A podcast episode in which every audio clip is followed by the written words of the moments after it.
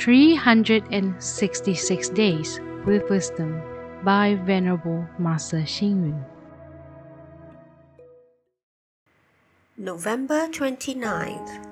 When you are detached from possessions, from name and gain, from passions and troubled thoughts, you won't be discouraged by what may come. When a political party steps down, it signifies the end to its rule of government.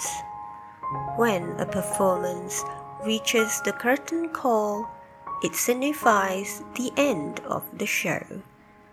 When an organization, school, or factory is closed down, it signifies the end of its operation.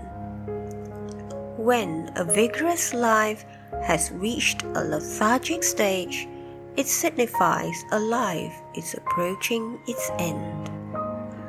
Life is similar to a performing stage where actors prepare in earnest to present the best show. When the performance has ended and the audience cherish its memory, this means the performance has been a great success.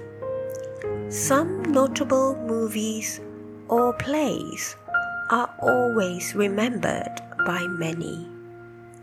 For example, the centuries old drama Romeo and Juliet is still talked about even today.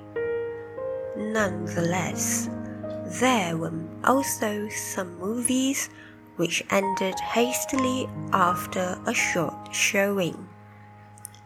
People always remember a sage and those with lofty ideals. The same goes to the founders of religions. On the other hand, when something has reached the end, we can easily experience any good feeling related to the situation. Even though things have gone beyond their climax, we need to be confident and plan carefully for the future. Should we start all over again, or shall we seek alternatives? When things have ended, every one of us should find the path in the right direction to a brighter future. Read, reflect, and act. Life is similar to a performing stage. We prepare with the greatest effort to present the best show. We wish the audience to cherish the memory of a good performance.